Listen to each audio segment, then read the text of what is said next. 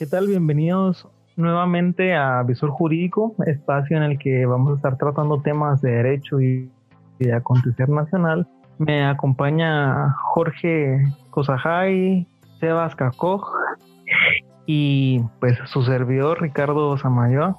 Estaremos tratando hoy el tema sobre la muerte de el científico maya Domingo Choc y pues vamos a hacer un breve análisis de este caso en cuanto al aspecto social y el aspecto pues totalmente enraizado en el ámbito jurídico.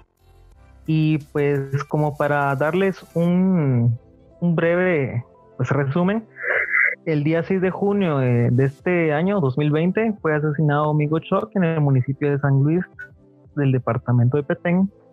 Este era una persona eh, que se le consideraba un científico maya.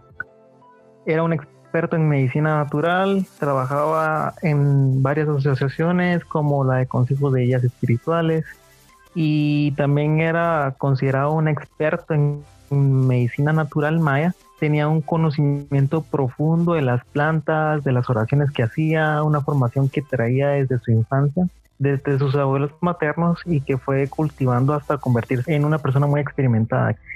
Lo que sucedió, según mencionan los medios de comunicación, es que un grupo de personas le prendieron fuego, pues casi que en calidad de antorcha humana, y se dice que fue precisamente porque uno de los presuntos delincuentes le había encomendado por ser el pues conocido como una persona que pues es médico en natural en pues curar al padre de uno de estos eh, pues malhechores, por decirlo de esta forma. Entonces, según se escuchan en algunas grabaciones en las que entrevistan al delincuente, al autor material, pues varias veces parece que llevaron al, al, papá de este presunto delincuente a varias, a varias clínicas privadas y pues resulta que no le había dado no era efectivo la, no era efectiva la medicina o los tratamientos curanderos que le había dado Domingo Choc.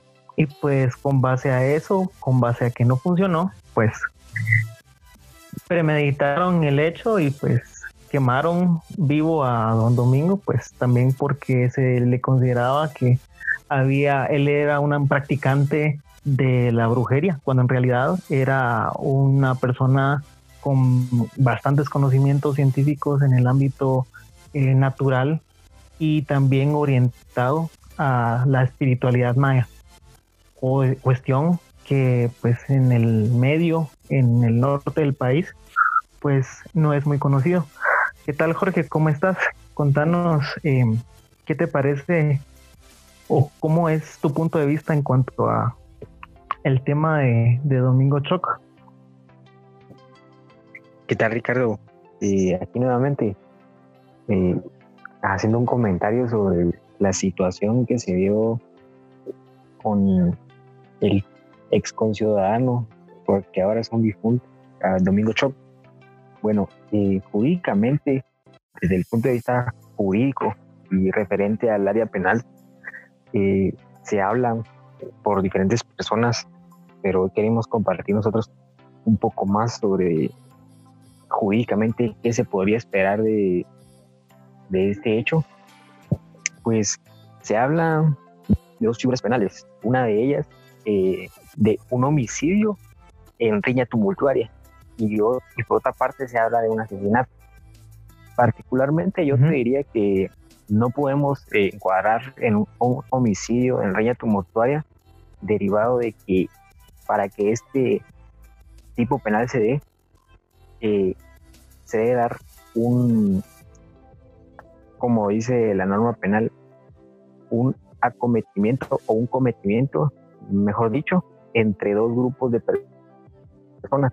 Y como se puede observar de, de, un, de este video que podemos encontrar en las redes sociales, es de, de que las personas no se están cometiendo entre sí, sino que cuatro personas, inclusive se presume que son familiares, se encuentran rodeando al señor Domingo Choc y pues en el video se puede establecer que si encontramos un tambo de gasolina, encontramos un cerillo y lo encontramos atado de manos hacia atrás, nosotros nos hace pensar que es un hecho que no surge eh, de un momento a otro, sino ya venía eh, pensándose. Entonces, por eso, derivado de esos hechos que se presumen, o de lo que se puede notar del video, nosotros eh, pensaríamos que se trata de un homicidio premeditado, porque reunís gasolina, reunís el cerillo y lo tenés atado de pies y manos en un terreno. Un hombre viene y lo, lo rocía de gasolina y todavía le pone el tambo atrás y luego de ello se aparece una señora que se dice que es su hermano y le, inmediatamente le prenden el cerillo. Entonces nos hace pensar que acá se trata de un asesinato. Y un asesinato. Sebas, contanos qué, cuál es el punto de vista que le das desde, desde, tu, desde tu persona en cuanto al, caso de pues la muerte que le dieron a, Domingo Choc. ¿Qué tal, Ricardo? Eh, y a mis demás compañeros que están aquí presentes. Pues eh, la, esa fue un caso que creo yo eh, todos los guatemaltecos lamentamos, ya que Domingo era una persona la cual en el ámbito científico muy prestigiada, el cual pues definitivamente elevaba el conocimiento en el ámbito científico y quizás hasta espiritual de, de Guatemala a nivel internacional, muy querido por todos sus colegas. Em, y pues que lamentablemente se vio, en este caso fue víctima de un acto de violencia perpetrado por eh, personas de la, de, la comunidad de, de, donde se encontraba, que es San Luis, el municipio de San Luis, eh, departamento de Petén. Pues aquí hay varios aspectos, ¿verdad? Eh, platicando referente a los aspectos culturales que, que, aquí podemos observar, es que aún en nuestros pueblos existe una violencia para poder resolver sus conflictos. Aún no existen medios de conciliación que puedan llegar a tener estos pueblos para que eh, solucionar sus problemas. El Estado de Guatemala eh, no, más bien el gobierno, quiero decir, el gobierno de Guatemala no se, eh, no toma las medidas necesarias, no, realiza políticas para la prevención, para que exista un, mayor control hacia este tipo de actos que, que se ven muy marcados en nuestras comunidades indígenas. Eh, pues yo quiero también señalar que este acto creo yo que es muy, eh, viene desde la conquista, viene desde que eh, los españoles llegaron a, nuestro, a, nuestro, a nuestras tierras, a nuestro pueblo. Ellos pues llegaron con ánimo de, violencia, con ánimo de despojarnos de toda nuestra, de nuestra riqueza.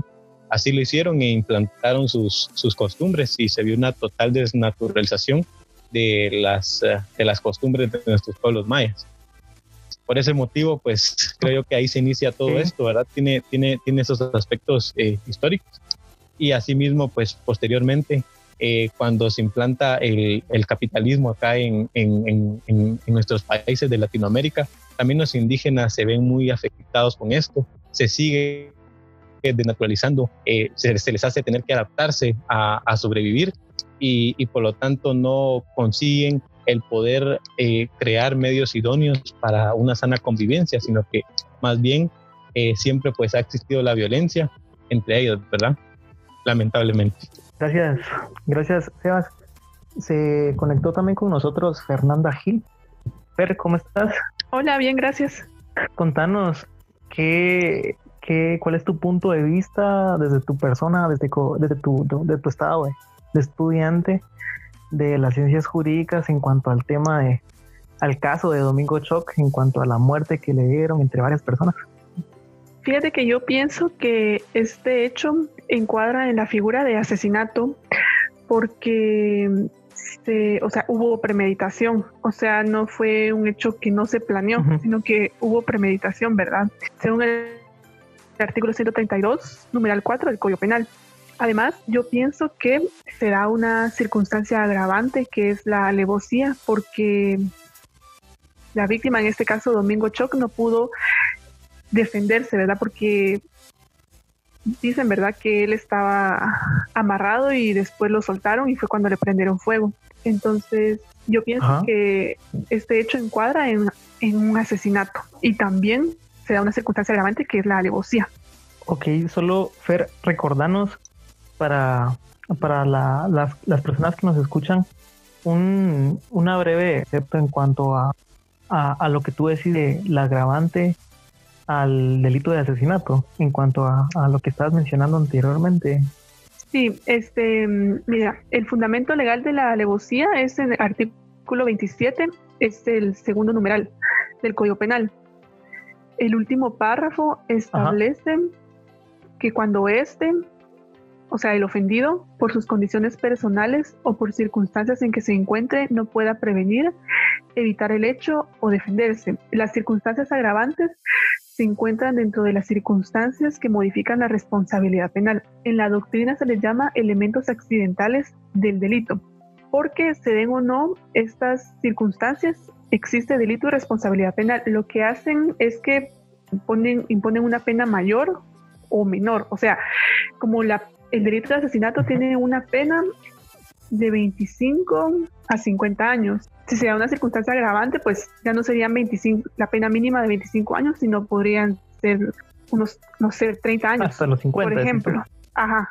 Entonces, pienso yo, ¿verdad? Que aquí se da una circunstancia agravante, por lo menos que es la alevosía, ¿verdad? Porque él no pudo Ok, tú decís más que nada, ok, tú decís más que nada que, pues como bien podemos analizar el concepto de agravante es como un, un- aspecto más grave de lo que realmente se, se planeaba o, o- o- o- o la circunstancia que realmente agrava la situación en la que pues el delincuente pues cometió el delito, por decirlo así. Sí, o sea, es una, una No sé si- circunstancia que, se, que se dio al cometer el delito. Y esto hace Ah, que la pena se aumente. Correcto. Y otra cosa que, Entonces, Sebas, no- que lo que decía Sebas, de cuéntame. que mm, estaba hablando un poco de la historia, ¿verdad? Eh, también estaba leyendo yo que en los últimos 16 años se ha dado muerte a 20 personas por lo menos por causas similares. Tú te referís como a los linchamientos que se dan así, Así por en, en más que nada en brujería. Occidente, ¿verdad? Ajá, por supuesta brujería. Ok.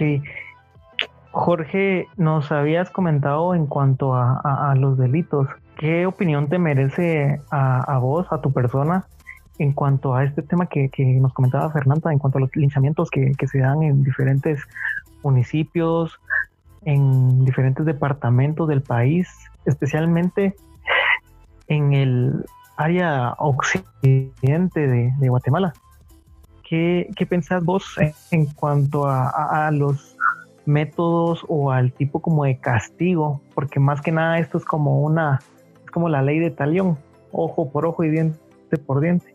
¿Qué, ¿Cuál es tu, tu opinión al respecto en cuanto a este tipo de, de actos que se dan a nivel eh, del interior del país?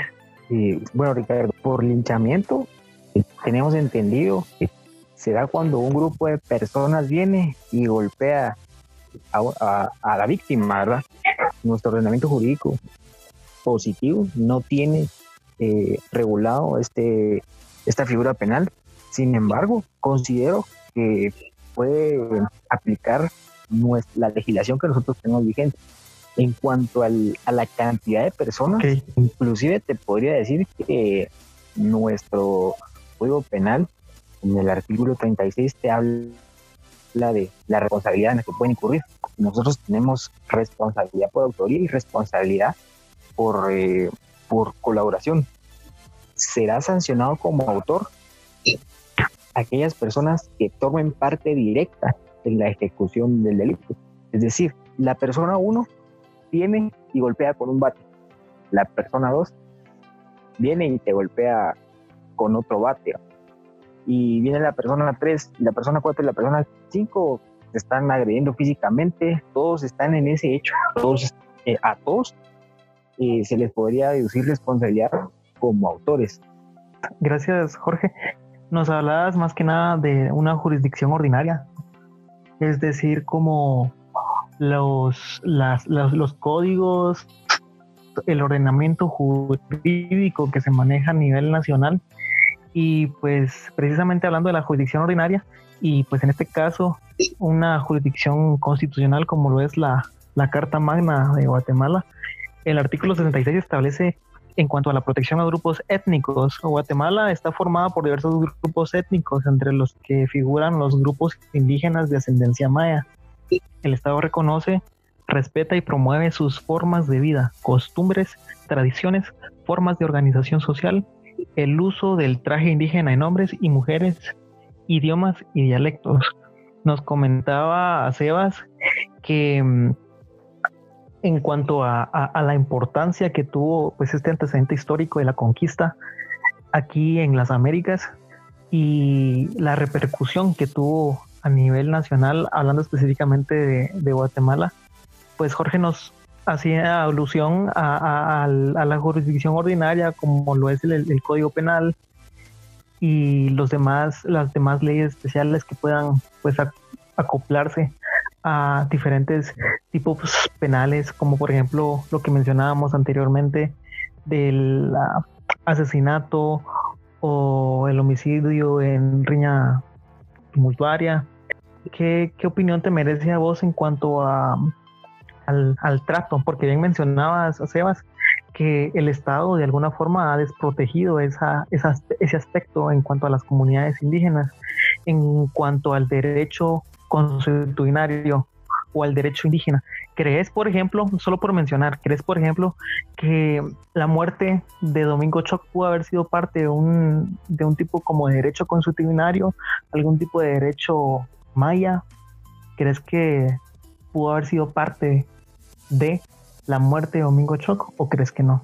Pues para contestar tu pregunta, yo creo que eh, es un poco eh, difícil el, establecer que un derecho constitucionario puede eh, establecerse que se le dé muerte a una persona.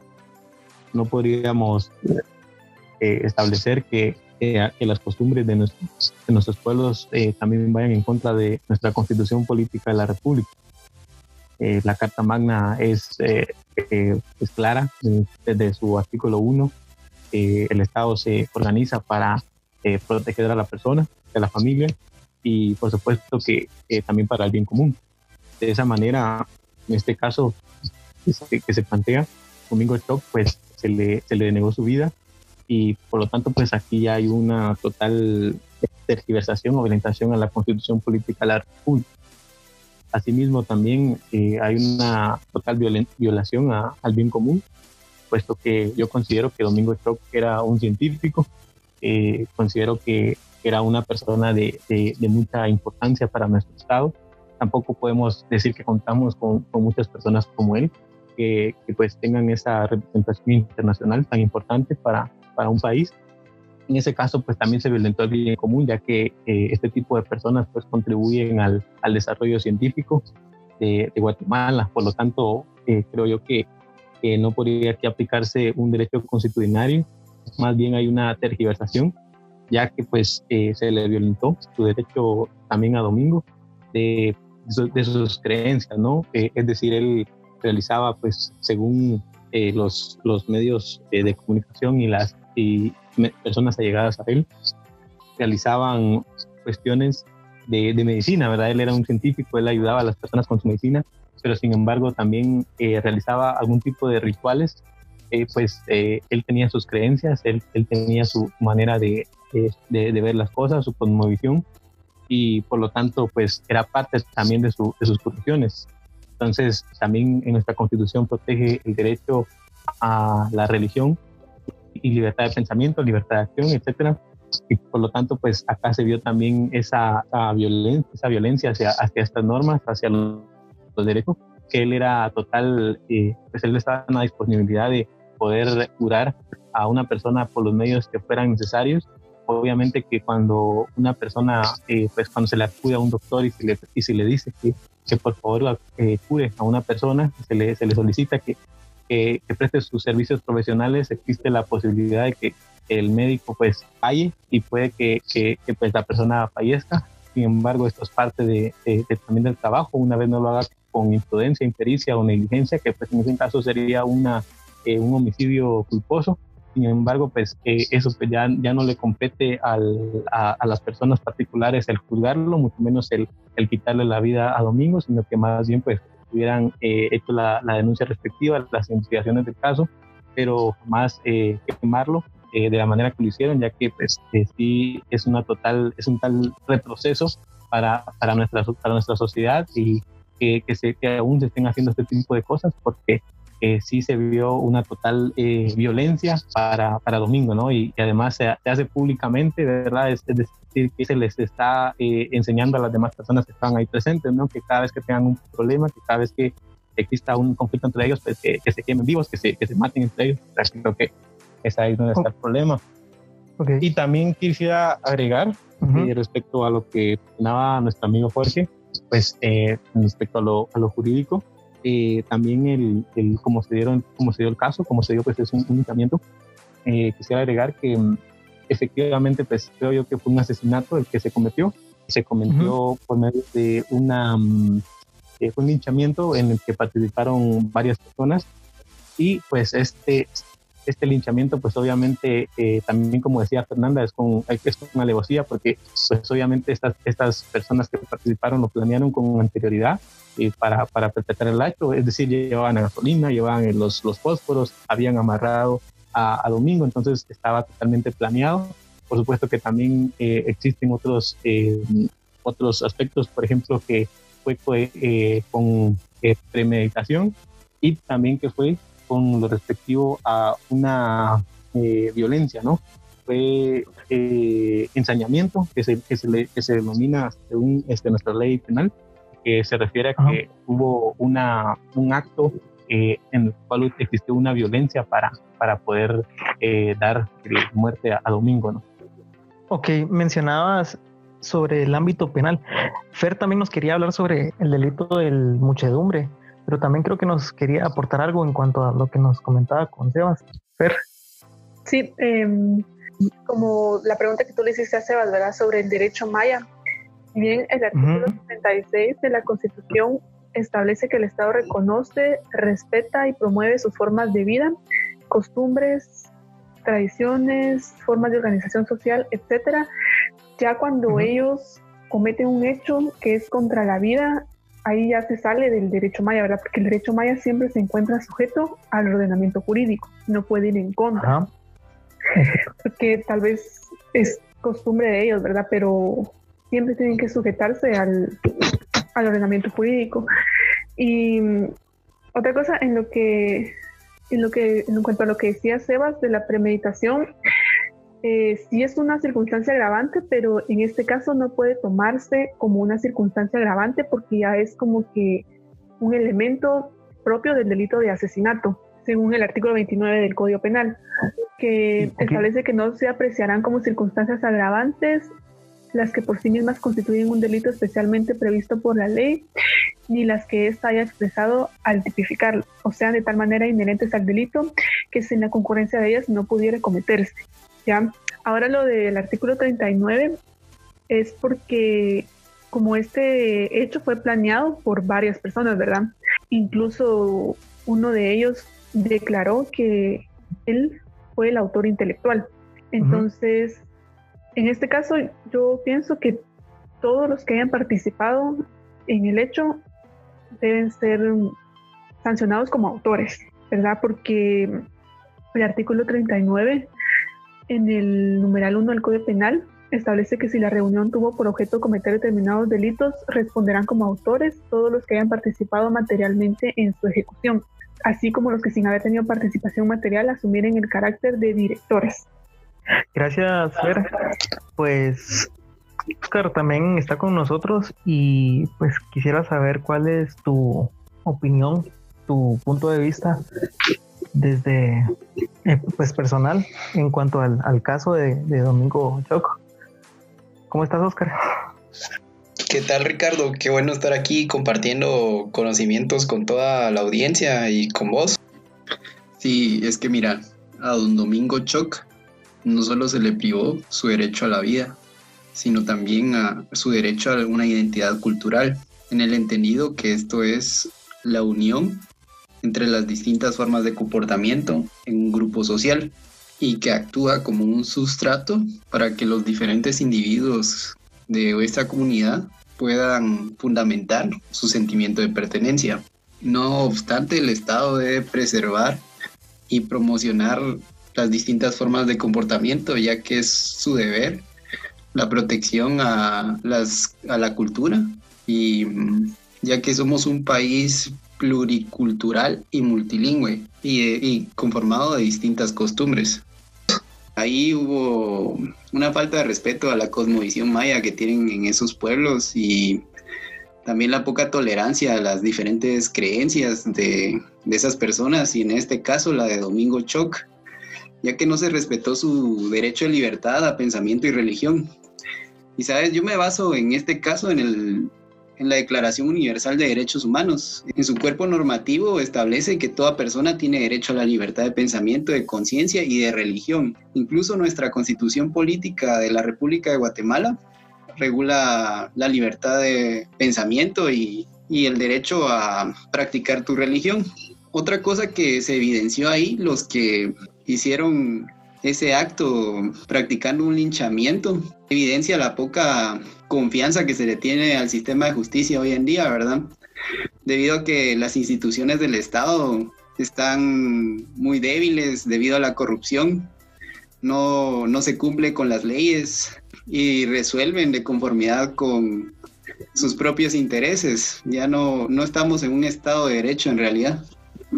Ok, precisamente hablabas de la confianza del sistema jurídico, pues el escrito, por decirlo de esta forma.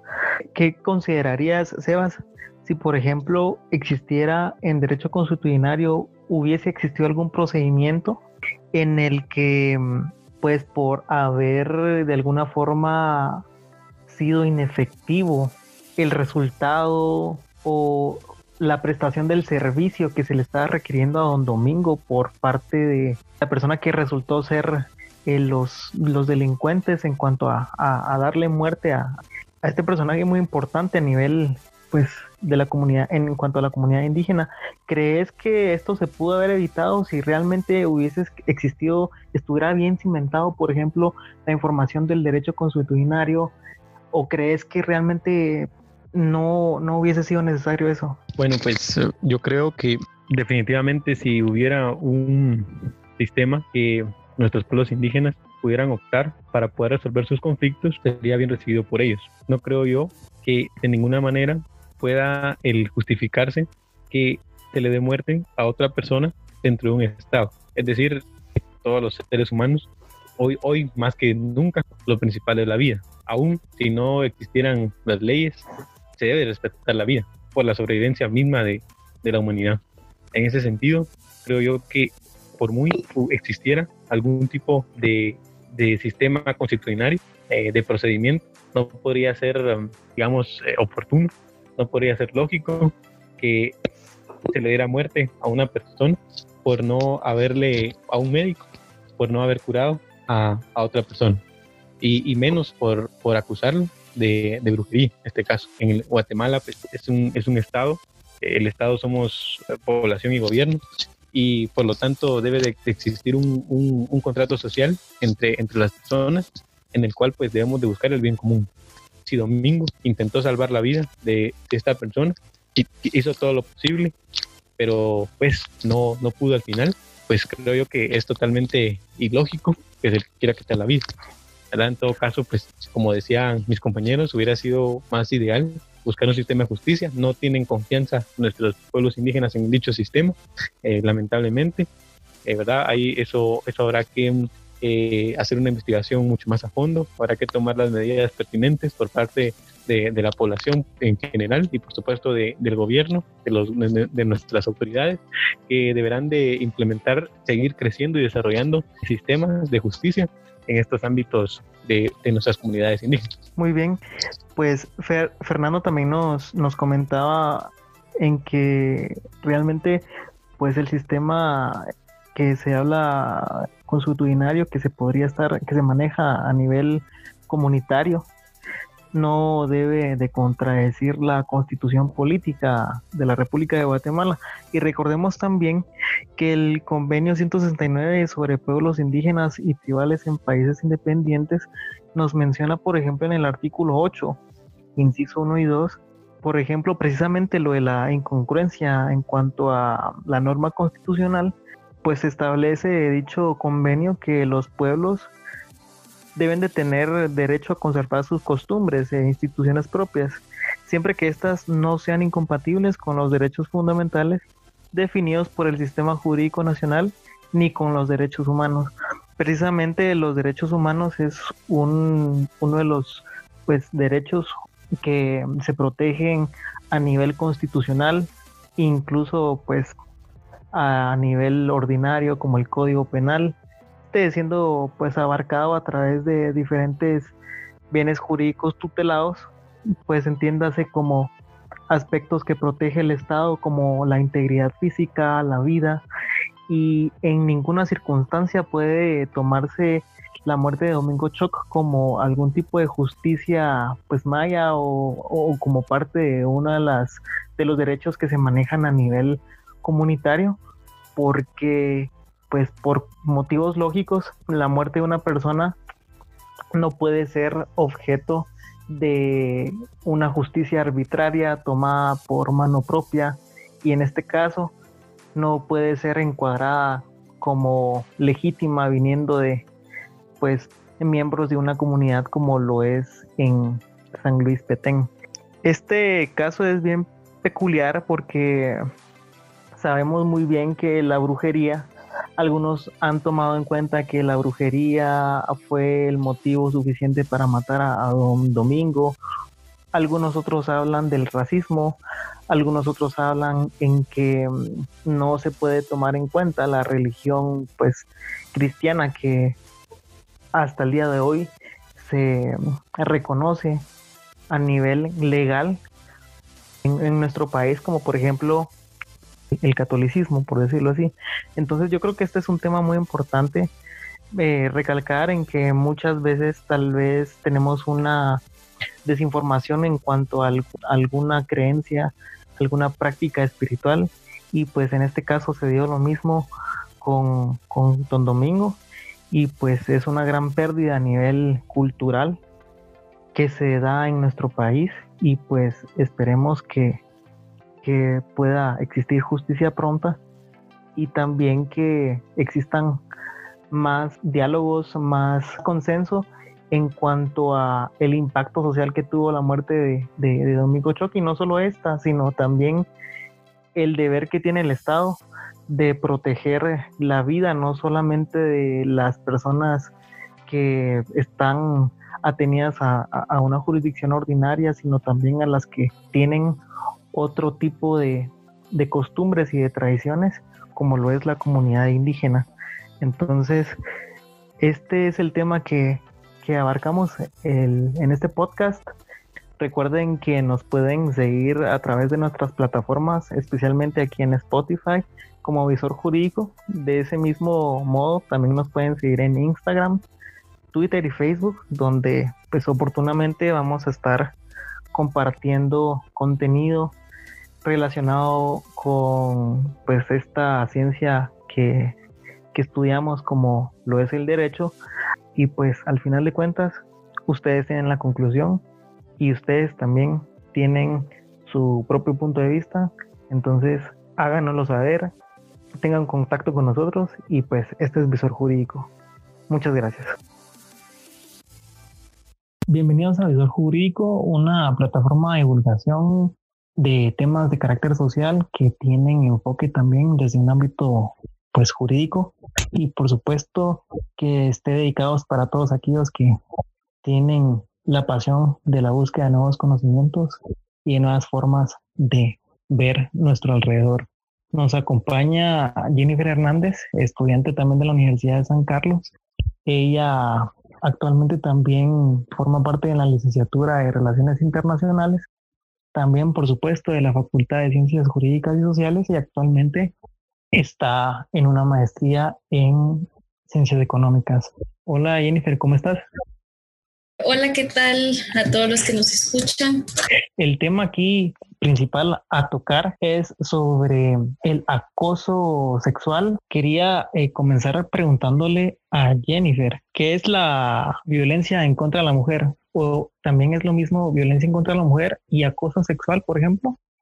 Bueno, para empezar tenemos que decir de que la violencia contra la mujer se encuentra definida, digamos, la definición más cercana que podemos encontrar es la que está expuesta en la, Declaración sobre la Eliminación de la Violencia contra la Mujer.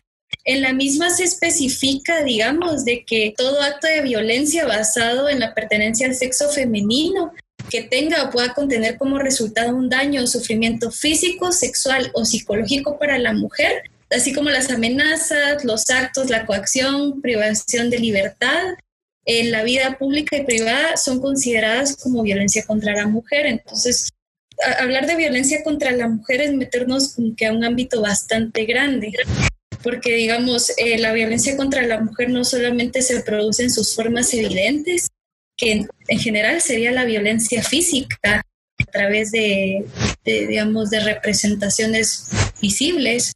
Y por el otro lado tenemos también representaciones que no se ven tanto, pero que existen ahí, tales como la violencia psicológica, que la violencia psicológica, por supuesto, puede ir desde daños graves, digamos, a la integridad de la persona en este tema, como a cuestiones un poco más pequeñas. También existe, digamos, el tema de la violencia económica, que es algo sistematizado, que no solamente se da, digamos, en los ámbitos familiares o que solamente se origina de ahí, por ejemplo, el hecho de dejar trabajar o hacerse cargo, digamos, de que el hombre se haga cargo del sueldo de la mujer o que la deje o que le dé un permiso para trabajar o le quite el permiso para trabajar, eso también califica como violencia económica. La violencia contra la mujer, la característica que tiene es de que está basada en factores estructurales y sistémicos. Es decir, que se fundamenta, digamos, eh, muchas veces se legitima desde las leyes, desde el gobierno, desde estructuras más allá de eso y desde, y por supuesto desde lo histórico. Entonces, a lo largo de la historia, la mujer ha vivido, digamos, opresiones constantes en lo que corresponden a sus derechos eh, como persona, ¿verdad? No ha gozado de las mismas garantías que han gozado los hombres a lo largo de la historia y pues es hasta ahora que ya se empiezan a ver cambios más evidentes en las formas en las que no, en la que las mujeres eh, nos desarrollamos, o sea, ya podemos acceder a trabajo sin necesidad de tener el permiso de un hombre y, y ese tipo de cosas. Entonces, los derechos referentes a las mujeres han sido pues también otro proceso histórico, ¿verdad? Que si lo vemos desde el punto de vista occidental, pues podemos ver para atrás, digamos, el tema, por ejemplo, de las sufragistas, el tema de la revolución sexual en los Estados Unidos. Entonces ahí podemos ver ya cambios un poco más grandes en lo que refiere a la mujer y por supuesto, como vimos en un mundo globalizado, algunos de los cambios pues ya están empezando a adentrarse aquí en Guatemala. Y digamos, en relación al tema del acoso sexual, el acoso sexual es, se considera como un tipo de violencia contra la mujer que muchas de las veces, digamos, debido a la dificultad que tiene, por ejemplo, de, de que son, son actos que ocurren de manera inmediata en su mayoría, ¿verdad? O que ocurren en momentos en los que no nos esperamos que nos suceda, por ejemplo, al subirnos a un bus y que venga alguien y haga comentarios sobre nuestro cuerpo. Eh, ese tipo de cosas, digamos, eh, debido a lo difícil que es de, de probar desde el punto de vista penal, ¿verdad? No ha tenido como que tanto, no, no, se le ha dado el trato que merece, la atención que merece, digamos, en la legislación guatemalteca. Tú decís, por ejemplo, que el acoso es como, como algún tipo de especie dentro del género que es la violencia contra la mujer, por ejemplo. Exacto. Digamos, el, la violencia se puede producir y el acoso también para ambos sexos.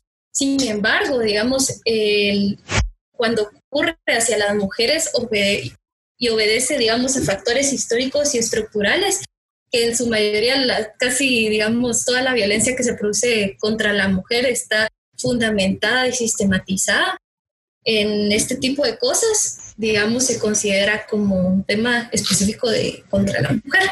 El acoso sexual puede ocurrir en distintos ámbitos. En el único ámbito, digamos, donde ha tenido un poco más de desarrollo es en el ámbito laboral, que es donde es un poquito más fuerte que en otros ámbitos, digamos, que digamos al estar en la calle. Por eso, por eso es de que se han creado algunas instituciones en el país que funcionan como tal vez no de manera formal en el Estado, ¿verdad? Sino que son, son agrupaciones de sociedad civil que se han dedicado a visibilizar el tema del, del acoso, por ejemplo, el que ocurre en las calles, digamos, el acoso que se sufre en los salones de clase, el acoso que sucede, eh, digamos, en medios, en redes sociales, por ejemplo. Ahí estamos hablando de otros, o sea, esas son como que las tipologías que puede llegar a tener el acoso, que el acoso, como no se le da una definición concreta, todavía incluso no está, que incluso no está legislado, ¿verdad? Exacto, o sea, el acoso sexual en Guatemala no está legislado. Sin embargo, en otros países del mundo, en Latinoamérica, sí se encuentra eh, algunos ejemplos de legislaciones. Sí, por ejemplo, tú hablabas de unos, de unos ámbitos, por ejemplo, en el laboral. Fernanda, ¿tú tenés algún aporte en cuanto al ámbito privado o el ámbito público? ¿Y cuál es la diferencia si, eh, o en dónde podríamos encuadrar el, ámbito laboral? Sí, en la ley contra el femicidio y otras formas de violencia contra la mujer, en el artículo 3 está el ámbito privado y el ámbito público. El ámbito privado, los familiares más que todo, ¿verdad? Novios, exnovios, convivientes, cónyuges, parientes, en el ámbito público, las relaciones en la comunidad, que incluyen el ámbito social, laboral, educativo, religioso o cualquier otro. Entonces, en el caso del acoso en el trabajo sería en el ámbito público. O sea, no son familiares. El ámbito privado es con familiares, con tu cónyuge o con tu pareja y en el ámbito público es con personas que no son familiares, son de la sociedad, del trabajo, de la universidad, del colegio, etcétera, ¿verdad? Ok. También está con nosotros el día de hoy Génesis Agastume y nos va a explicar lo que es el acoso sexual. Génesis, para ti, ¿qué es el acoso sexual?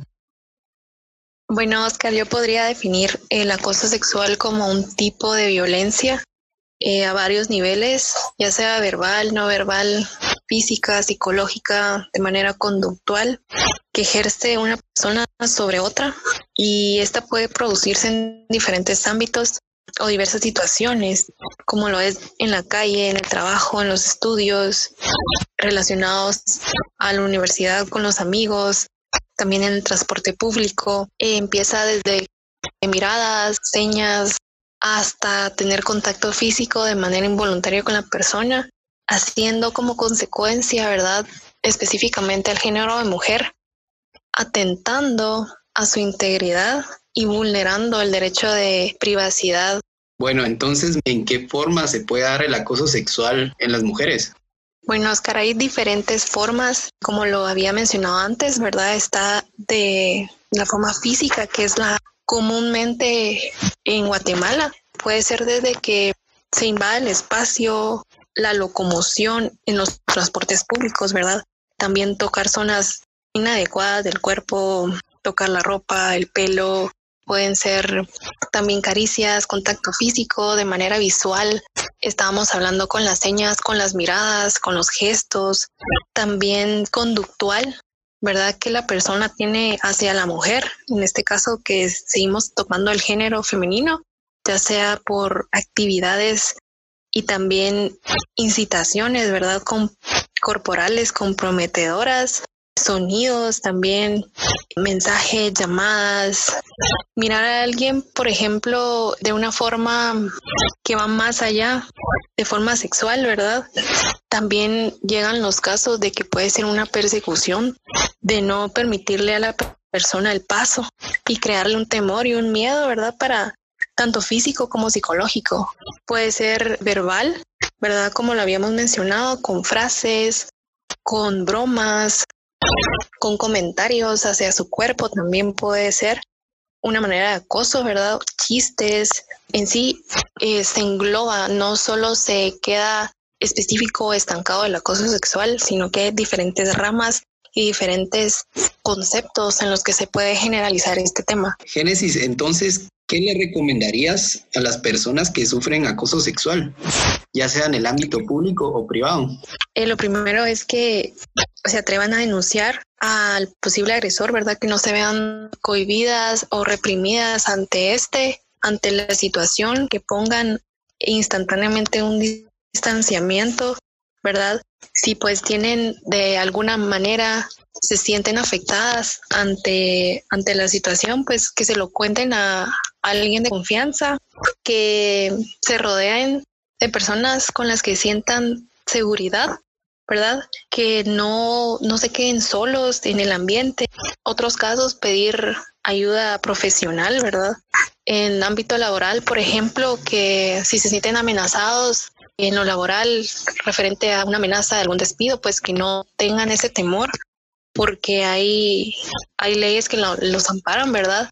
Eh, Jennifer, nos mencionabas que es más, es más el impacto a nivel eh, público. ¿Por qué? Porque es más a nivel público y no más a nivel privado, tomando en cuenta que, por ejemplo, ahorita en tiempos de cuarentena, eh, se ha escuchado que hay violencia incluso dentro de los hogares y que no son denunciados. ¿acaso no será que es por eso que no hay, no hay tanta, tanto impacto a nivel privado? Porque como no se denuncia, y menos en estas circunstancias, ¿será que es por eso que no se toca tanto el, ámbito privado?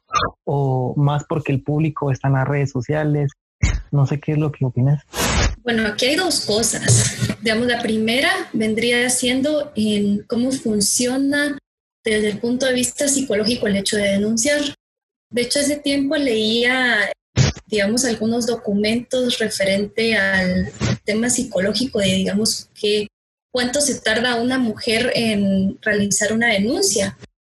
Y es bien interesante de que a una mujer le tome un aproximado eh, de siete veces el hecho de denunciar una situación de violencia en el ámbito privado. O sea, estamos hablando en cualquier tipo de manifestación, más que todas las, por supuesto, más que todas las manifestaciones de la violencia física, eh, ya que la psicológica pues es un poquito más difícil de ver, es menos visible tanto para la sociedad como para la persona que lo sufre. Entonces, en Guatemala, aparte de eso, hemos acompañado, no tenemos una cultura de denuncia para, para casi nada. El hecho de no tener, de no contar con este tipo de, digamos, de, de no evidenciar este tipo de temas, es lo que constituye un problema en el hecho de que no se visualicen eh, de manera sencilla todo lo que ocurre en torno al acoso y a la violencia contra la mujer en el país en los ámbitos privados. En, digamos, se logra ver un poco más en los ámbitos públicos. Hoy tenemos a personas que sustentan o que ostentan posiciones de poder visibles y todo, al poner en, al cuestionar su imagen, digamos, sí se logra realizar un impacto. En cambio, digamos, cuando ocurre en los ámbitos privados, también en Guatemala vivimos en una cultura de si no es su problema, no se meta. Entonces, y a pesar de que en los casos de violencia doméstica, o sea, el Estado tiene un poquito más de, más de incidencia en estos temas, ¿verdad? Que no necesariamente se ve, hasta donde yo tengo entendido, ¿verdad? Presentar una denuncia si el hecho está ocurriendo deja en qué pensar porque nos dice también de que no, nuestras autoridades, las personas que ostentan puestos, digamos, dentro de la policía, no cuentan con las herramientas necesarias para atender este tipo de casos. No existe un protocolo de atención a la víctima que funcione de manera correcta, que ayude, digamos, a las mujeres en este tipo de procesos la ley contra el femicidio y otras formas de violencia contra la mujer eh, define las relaciones de poder como manifestaciones de control o de dominio que conducen a la sumisión de la mujer y a la discriminación en su contra. La ley contra el femicidio que acabo de mencionar menciona que incluso tiene circunstancias agravantes, especialmente en el inciso C, por ejemplo, que en la relación a las relaciones de poder existentes entre la víctima y la persona que agrede. Una agresión en, el, en, la ciencia del derecho es un, un acto antijurídico. Jennifer, yo te tengo una interrogante. ¿Cuál es el problema que el delito de acoso no se encuentre en nuestra legislación?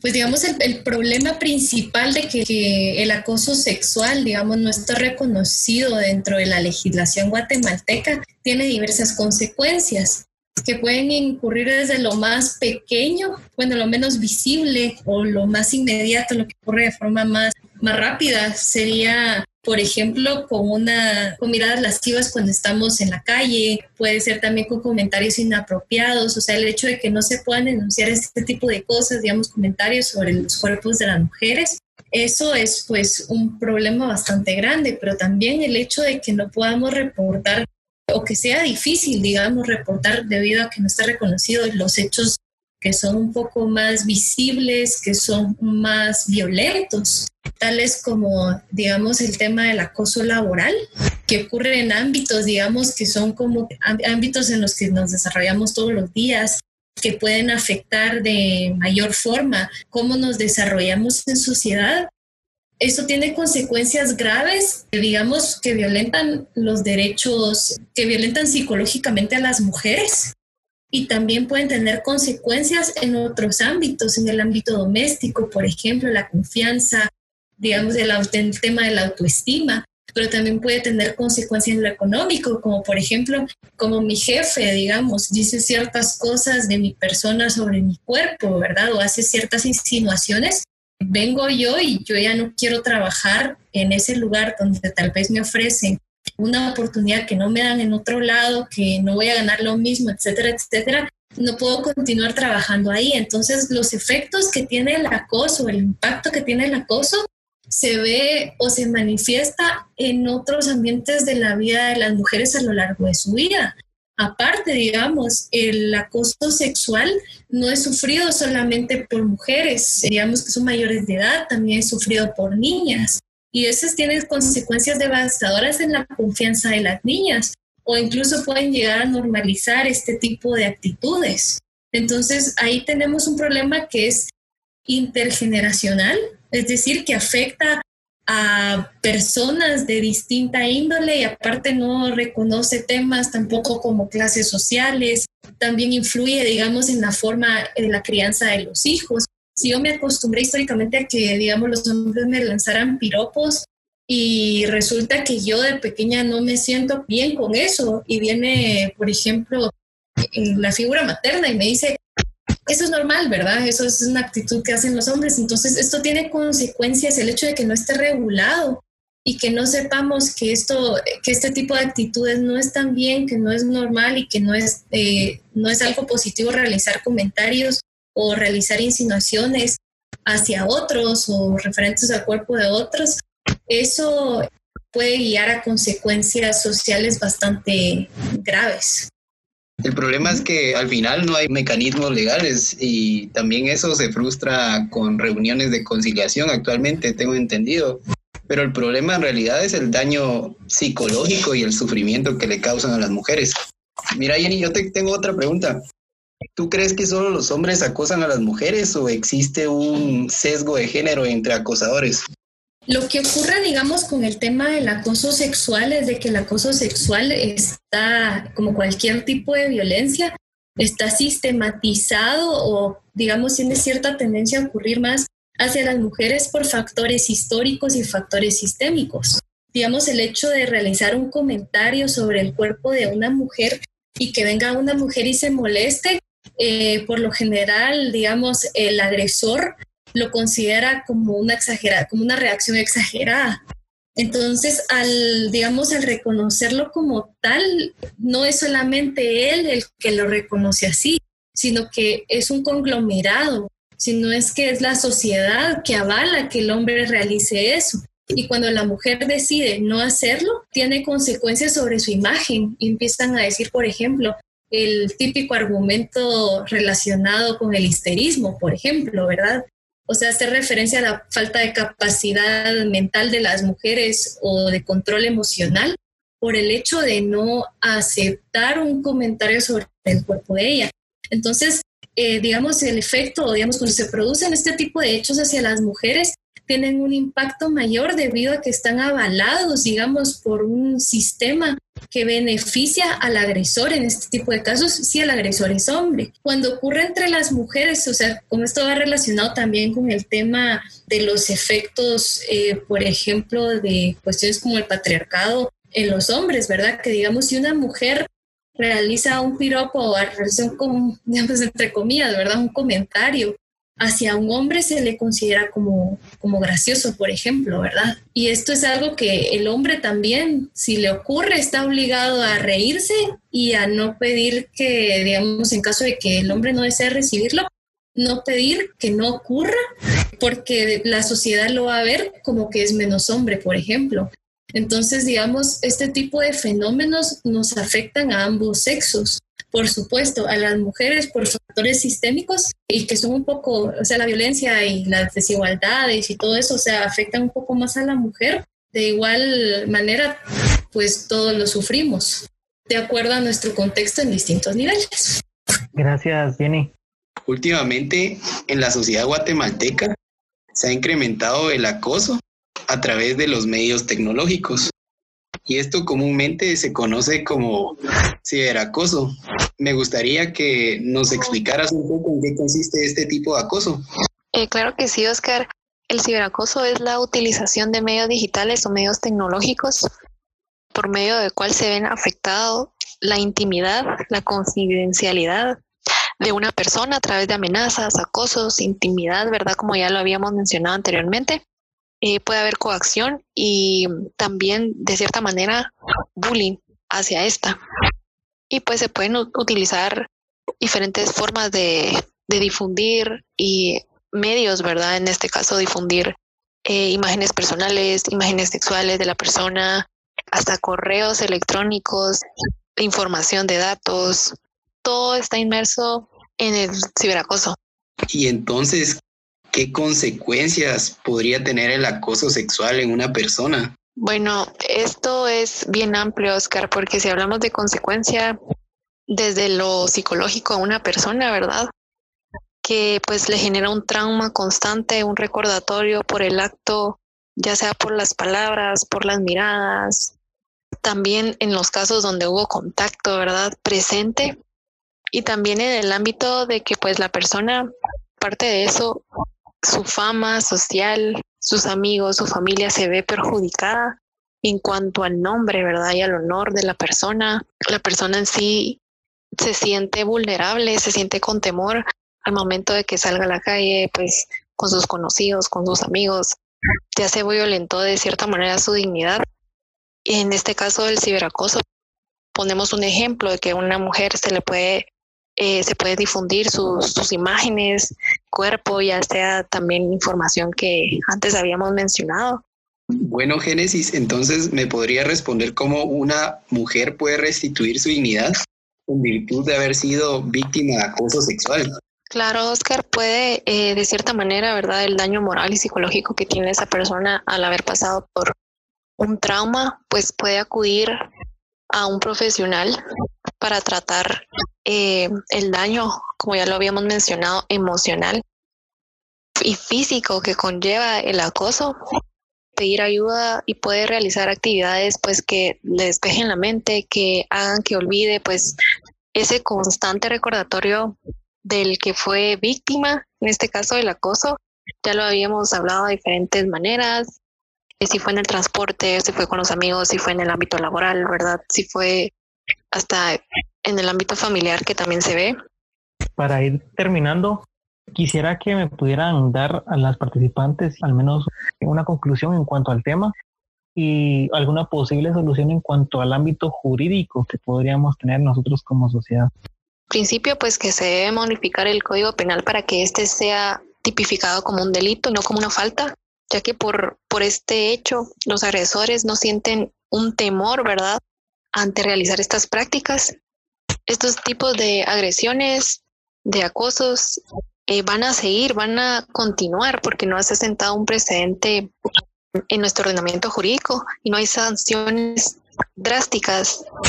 Ya hemos visto los casos que pues acá van incrementado de gran manera, pues solo de cierta forma se llama una conciliación con el agresor y se considera como una falta, no está tipificado como tal un delito. Y se requiere, aparte de esto, ¿verdad? Se requiere un resarcimiento a la víctima por el daño moral y psicológico. De hecho, a mí me gustaría aterrizar con dos comentarios. El primero es de que es necesario tipificar el tema del acoso sexual, eh, no solamente desde un ámbito digamos, legal nacional, que por cierto, digamos, en el ámbito nacional es realmente necesario, pero yo creo que debemos empezar, digamos, en el caso de, de las mujeres universitarias, ¿verdad? En nuestro ámbito de acción inmediato, que es la universidad. Entonces, tenemos que empezar a ver cómo podemos lograr tener un normativo de acoso, que a pesar que se ha hecho el intento por tener un normativo de acoso, por ejemplo, AEU con la investigación realizada eh, respecto al acoso sexual en la universidad, o sea, ese fue un, fue un inicio, ¿verdad? Fue un precedente. Eh, yo creo que tenemos que trabajar en el hecho de reconocer a nivel universitario, ante todo referente a la Universidad San Carlos de Guatemala, el hecho de tener protocolos para llevar casos de acoso sexual, que digamos tenemos, tenemos lagunas respecto a quién ¿Quién, quién recae la responsabilidad en caso de que ocurra una situación de acoso en la universidad? Entonces yo creo que el primer paso es eh, que tenemos que reconocer el acoso, tenemos que intentar tipificar el acoso desde nuestros ámbitos de acción inmediatos, estemos en donde estemos. Digamos, yo ponía la universidad como ejemplo debido a que es mi ámbito de acción inmediato. Pero, por ejemplo, digamos, para las personas que estén escuchando esto, si estoy en mi lugar de trabajo, digamos, revisar, bueno, ¿será que está tipificado el tema del acoso sexual en el lugar en donde yo trabajo? Por ejemplo, está en algún reglamento, etcétera, ¿verdad? Entonces, verlo de, verlo de esa forma. Y pues la segunda cuestión es de que también tenemos que, además de lo legal, eh, también tenemos el aspecto social. Entonces, tenemos que también preocuparnos por las actitudes que tenemos en nuestros ámbitos privados respecto a reproducción de actitudes puedan ser denigrantes hacia la mujer. En términos, por ejemplo, de crianza de los hijos, enseñarles a mis hijos que no está bien eh, realizar un comentario sobre el cuerpo de otra persona, ¿verdad? Por ejemplo, eh, a los hombres que no está bien realizar un comentario sobre el cuerpo de una mujer, de otro hombre, ¿verdad? A menos de que me lo soliciten. Entonces, también hablar un poco del tema del consentimiento y ese tipo de cosas. Yo creo que tenemos que reforzar también desde lo social, lo familiar, lo inmediato y que no es necesario quizás para hablar de acoso sexual hacer activismo o meterme en política, sino que si yo empiezo desde mi ámbito más inmediato, es decir, desde mi familia o desde mi comunidad, yo puedo realizar cambios. Entonces, esa sería mi conclusión. Fernanda, conclusiones en cuanto al tema del acoso sexual. Sí, pues en Guatemala no está regulado en sí el acoso sexual, como en otros países. Por ejemplo, en Uruguay estaba viendo que está regulado el acoso laboral y el acoso de los docentes. En esa ley está bien especificado qué es el acoso, qué es el o sea, que es como hostigamiento, ¿verdad? Y qué acciones pueden ser constitutivas de acoso. Aquí en Guatemala no está tipificado el acoso sexual como tal, pero hechos que podrían eh, ser sancionados en la parte de las faltas del Código Penal, en el artículo 489, en el numeral 6 y 7, es algo parecido, ¿verdad?, al acoso sexual, porque mm, establece quien ofendiere públicamente el pudor. El pudor es la honestidad, la modestia, el recato, con cantos, alegorías u otro material pornográfico u obsceno. Y también está el numeral 7, que establece quien en cualquier forma ofendiere a mujeres con requerimientos o proposiciones indebidas, incorrectas, irrespetuosas u obscenas, o la siguiere o molestare con cualquier propósito indebido. Entonces, aquí podría encuadrarse esta conducta de acoso, pero tampoco se espera una sanción muy, muy grave, o sea, es arresto y nosotros sabemos que el arresto se puede conmutar, o sea, se paga una cantidad de dinero que fije el juez y ahí está, ¿verdad? Entonces, yo pienso que sí debería tipificarse el acoso sexual en sí como delito, no como falso. Ok, esperemos poder tocar algún otro tema en algún futuro. Gracias Jennifer, esperemos poder contar contigo más tarde en algún otro momento. Y pues este es Visor Jurídico. Eh, recuerden que nos pueden enviar comentarios a nuestras redes sociales y pues nos veremos hasta la próxima. Muchas gracias. Bienvenidos a Visor Jurídico, una plataforma de divulgación de temas de carácter social que tienen enfoque también desde un ámbito pues jurídico y por supuesto que esté dedicados para todos aquellos que tienen la pasión de la búsqueda de nuevos conocimientos y de nuevas formas de ver nuestro alrededor. Nos acompaña Jennifer Hernández, estudiante también de la Universidad de San Carlos. Ella actualmente también forma parte de la licenciatura de Relaciones Internacionales, también por supuesto de la Facultad de Ciencias Jurídicas y Sociales y actualmente está en una maestría en Ciencias Económicas. Hola Jennifer, ¿cómo estás? Hola, ¿qué tal a todos los que nos escuchan? El tema aquí principal a tocar es sobre el acoso sexual. Quería eh, comenzar preguntándole a Jennifer, ¿qué es la violencia en contra de la mujer? ¿O también es lo mismo violencia en contra de la mujer y acoso sexual, por ejemplo? Bueno, para empezar tenemos que decir de que la violencia contra la mujer se encuentra definida, digamos, la definición más cercana que podemos encontrar es la que está expuesta en la, Declaración sobre la Eliminación de la Violencia contra la Mujer. En la misma se especifica, digamos, de que todo acto de violencia basado en la pertenencia al sexo femenino que tenga o pueda contener como resultado un daño o sufrimiento físico, sexual o psicológico para la mujer, así como las amenazas, los actos, la coacción, privación de libertad en la vida pública y privada son consideradas como violencia contra la mujer. Entonces, hablar de violencia contra la mujer es meternos como a un ámbito bastante grande, porque digamos, eh, la violencia contra la mujer no solamente se produce en sus formas evidentes, que en, general sería la violencia física a través de, digamos, de representaciones visibles.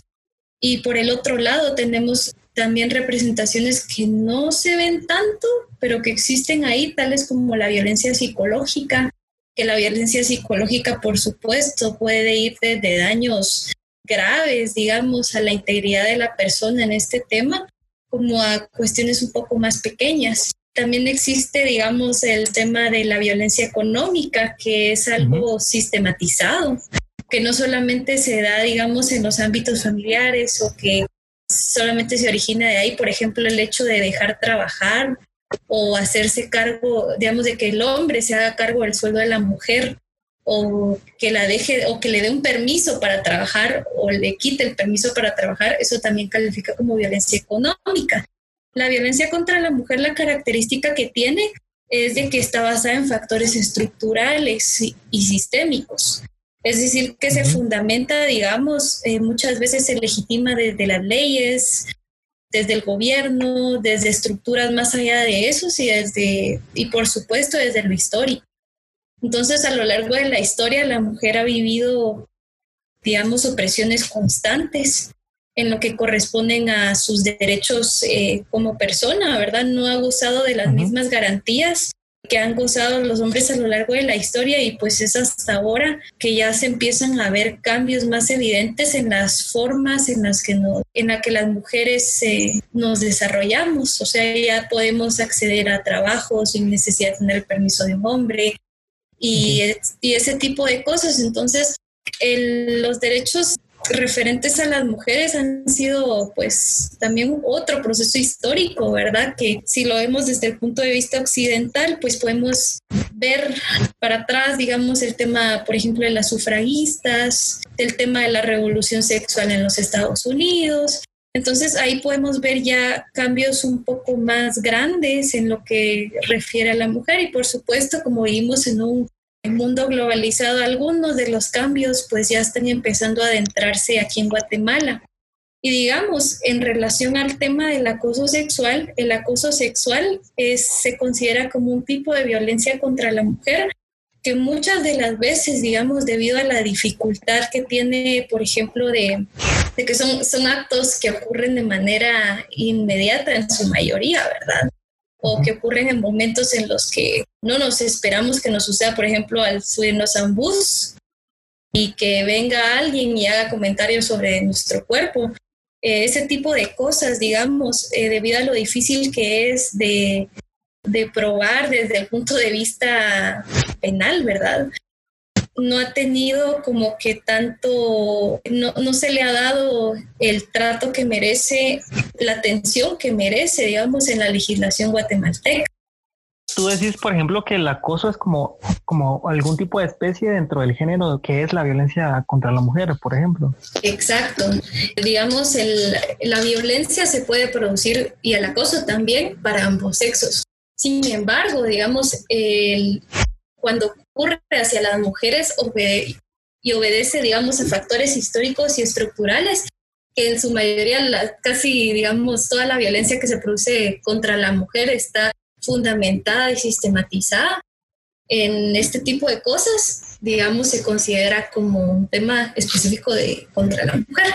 El acoso sexual puede ocurrir en distintos ámbitos. En el único ámbito, digamos, donde ha tenido un poco más de desarrollo es en el ámbito laboral, que es donde es un poquito más fuerte que en otros ámbitos, digamos, que digamos al estar en la calle. Por eso, por eso es de que se han creado algunas instituciones en el país que funcionan como tal vez no de manera formal en el Estado, ¿verdad? Sino que son, son agrupaciones de sociedad civil que se han dedicado a visibilizar el tema del, del acoso, por ejemplo, el que ocurre en las calles, digamos, el acoso que se sufre en los salones de clase, el acoso que sucede, eh, digamos, en medios, en redes sociales, por ejemplo. Ahí estamos hablando de otros, o sea, esas son como que las tipologías que puede llegar a tener el acoso, que el acoso, como no se le da una definición concreta, todavía incluso no está, que incluso no está legislado, ¿verdad?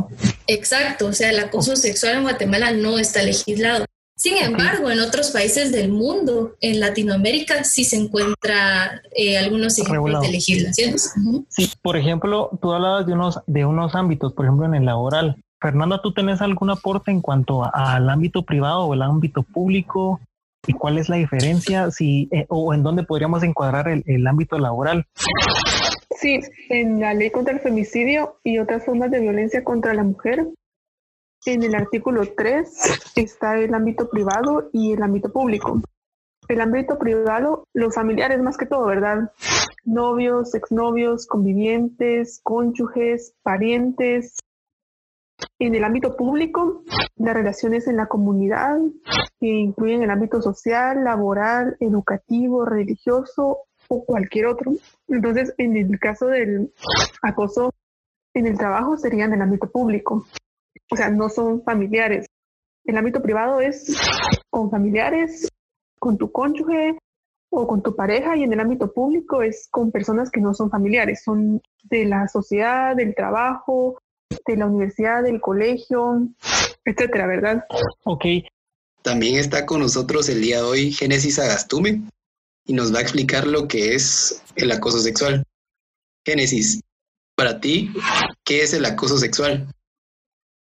Bueno, Oscar, yo podría definir el acoso sexual como un tipo de violencia eh, a varios niveles, ya sea verbal, no verbal, física, psicológica, de manera conductual, que ejerce una persona sobre otra y esta puede producirse en diferentes ámbitos o diversas situaciones, como lo es en la calle, en el trabajo, en los estudios, relacionados a la universidad con los amigos, también en el transporte público. empieza desde miradas, señas, hasta tener contacto físico de manera involuntaria con la persona, haciendo como consecuencia, ¿verdad? Específicamente al género de mujer, atentando a su integridad y vulnerando el derecho de privacidad. Bueno, entonces, ¿en qué forma se puede dar el acoso sexual en las mujeres?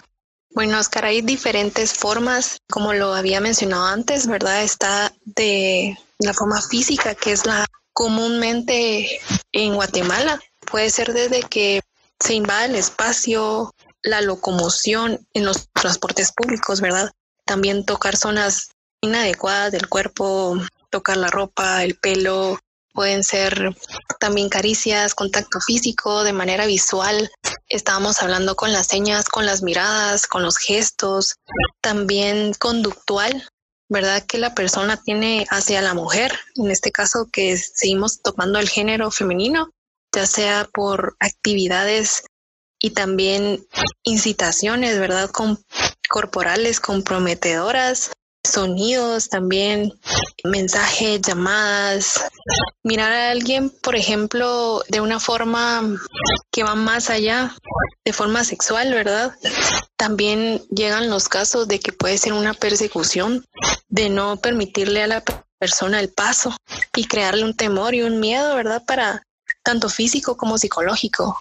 Puede ser verbal, ¿verdad? Como lo habíamos mencionado, con frases, con bromas, con comentarios hacia su cuerpo también puede ser una manera de acoso, ¿verdad? Chistes, en sí eh, se engloba, no solo se queda específico estancado el acoso sexual, sino que hay diferentes ramas y diferentes conceptos en los que se puede generalizar este tema. Génesis, entonces, ¿qué le recomendarías a las personas que sufren acoso sexual, ya sea en el ámbito público o privado?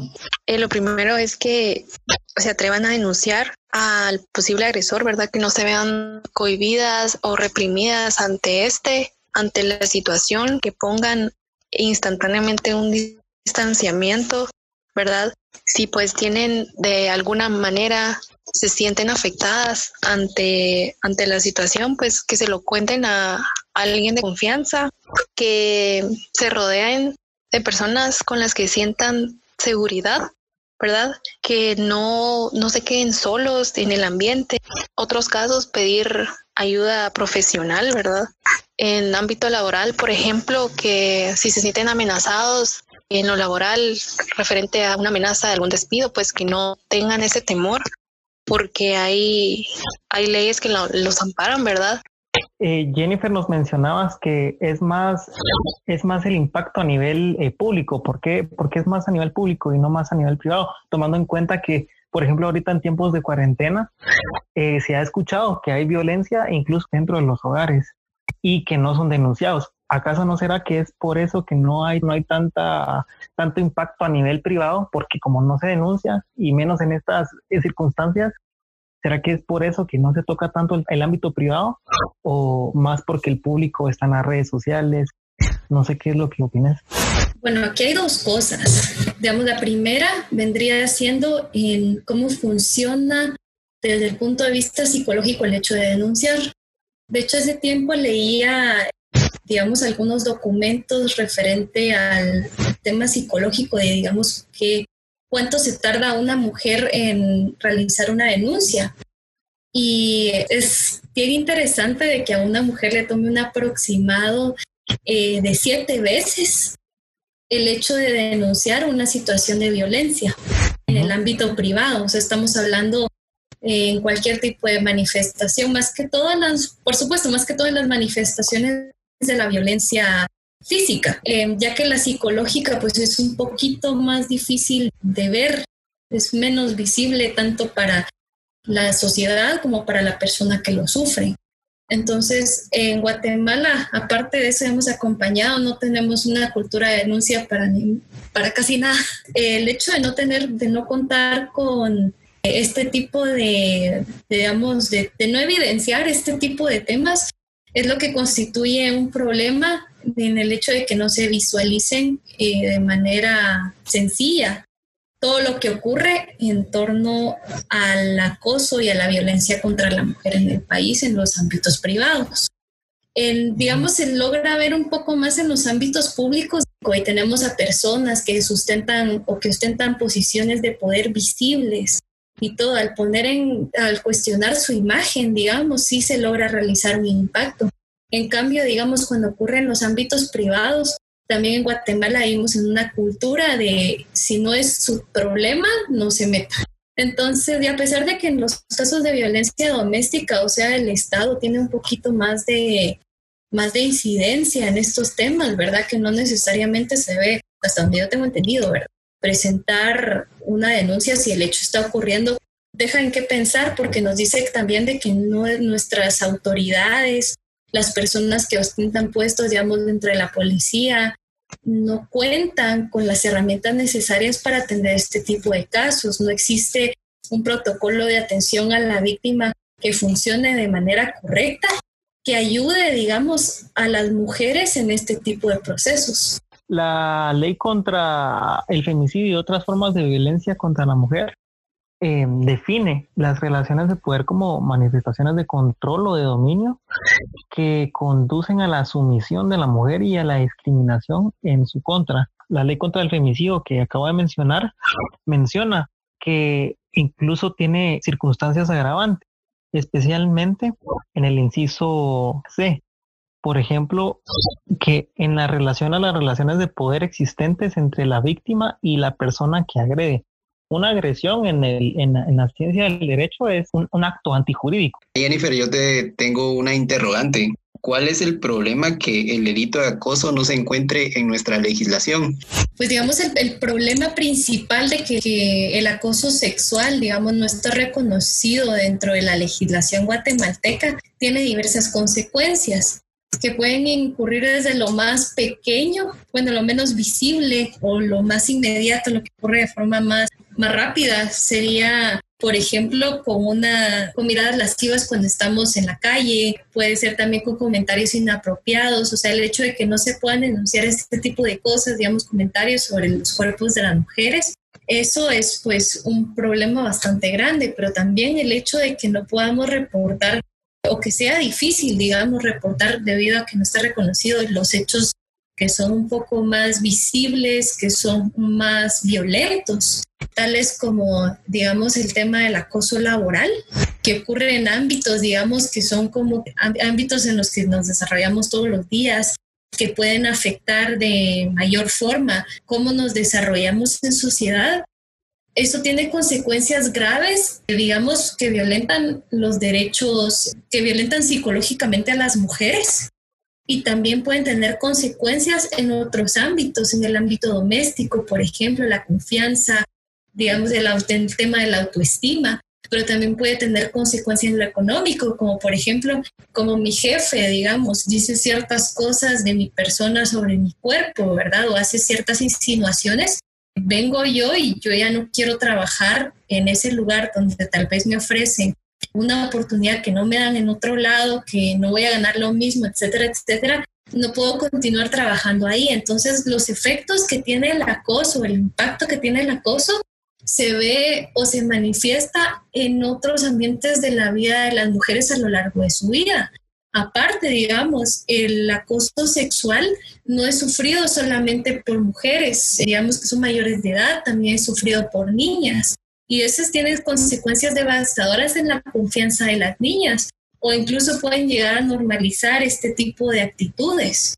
Entonces ahí tenemos un problema que es intergeneracional, es decir, que afecta a personas de distinta índole y aparte no reconoce temas tampoco como clases sociales, también influye, digamos, en la forma de la crianza de los hijos si yo me acostumbré históricamente a que, digamos, los hombres me lanzaran piropos y resulta que yo de pequeña no me siento bien con eso y viene, por ejemplo, la figura materna y me dice, eso es normal, ¿verdad? Eso es una actitud que hacen los hombres. Entonces, esto tiene consecuencias, el hecho de que no esté regulado y que no sepamos que esto, que este tipo de actitudes no están bien, que no es normal y que no es, eh, no es algo positivo realizar comentarios o realizar insinuaciones hacia otros o referentes al cuerpo de otros, eso puede guiar a consecuencias sociales bastante graves. El problema es que al final no hay mecanismos legales y también eso se frustra con reuniones de conciliación actualmente, tengo entendido. Pero el problema en realidad es el daño psicológico y el sufrimiento que le causan a las mujeres. Mira, Jenny, yo te tengo otra pregunta. ¿Tú crees que solo los hombres acosan a las mujeres o existe un sesgo de género entre acosadores?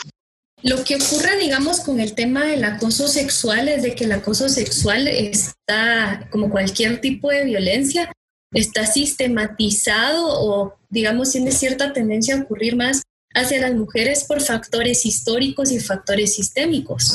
Digamos, el hecho de realizar un comentario sobre el cuerpo de una mujer y que venga una mujer y se moleste, eh, por lo general, digamos, el agresor lo considera como una exagerada, como una reacción exagerada.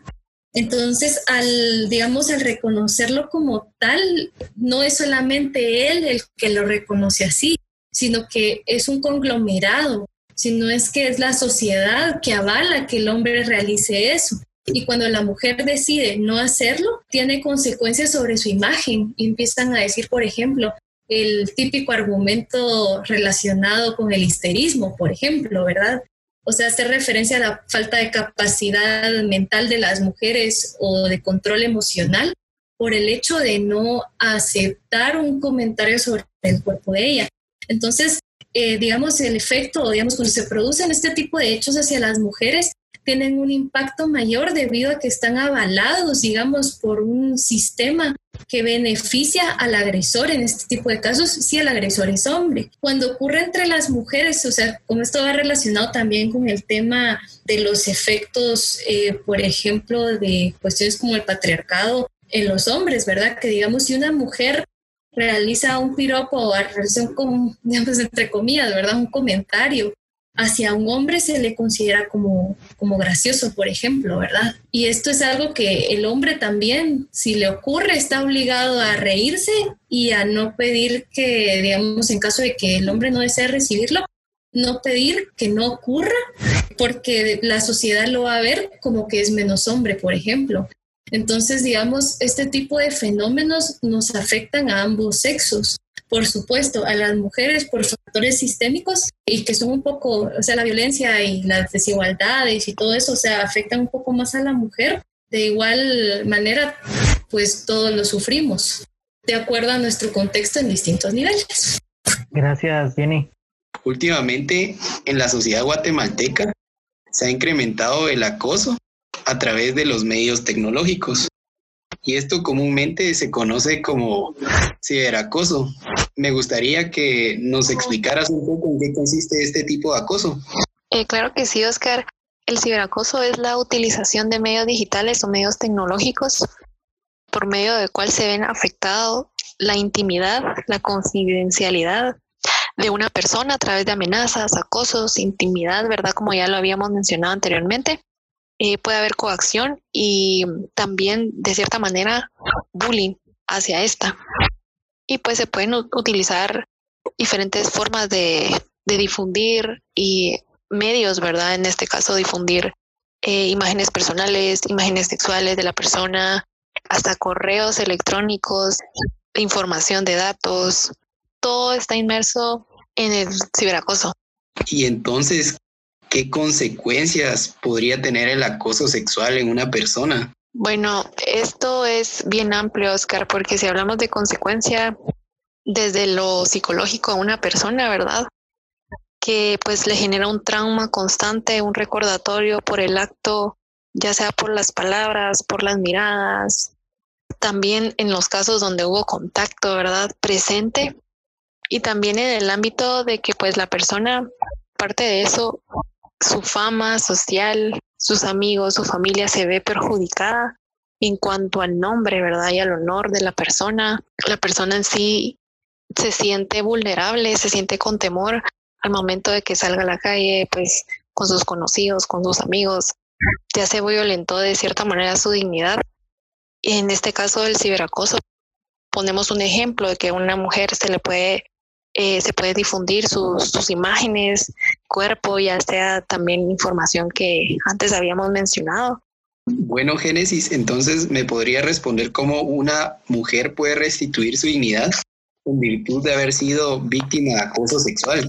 Claro, Oscar, puede eh, de cierta manera, ¿verdad? El daño moral y psicológico que tiene esa persona al haber pasado por un trauma, pues puede acudir a un profesional para tratar eh, el daño, como ya lo habíamos mencionado, emocional y físico que conlleva el acoso pedir ayuda y puede realizar actividades pues que le despejen la mente, que hagan que olvide pues ese constante recordatorio del que fue víctima, en este caso del acoso. Ya lo habíamos hablado de diferentes maneras, si fue en el transporte, si fue con los amigos, si fue en el ámbito laboral, ¿verdad? Si fue hasta en el ámbito familiar que también se ve. Para ir terminando, quisiera que me pudieran dar a las participantes al menos una conclusión en cuanto al tema y alguna posible solución en cuanto al ámbito jurídico que podríamos tener nosotros como sociedad. Principio, pues que se debe modificar el Código Penal para que éste sea tipificado como un delito, no como una falta, ya que por, por este hecho los agresores no sienten un temor, ¿verdad?, ante realizar estas prácticas. Estos tipos de agresiones, de acosos, eh, van a seguir, van a continuar porque no se ha sentado un precedente en nuestro ordenamiento jurídico y no hay sanciones drásticas. Ya hemos visto los casos que pues acá van incrementado de gran manera pues solo de cierta forma se llama una conciliación con el agresor y se considera como una falta, no está tipificado como tal un delito. Y se requiere, aparte de esto, ¿verdad? Se requiere un resarcimiento a la víctima por el daño moral y psicológico. De hecho, a mí me gustaría aterrizar con dos comentarios.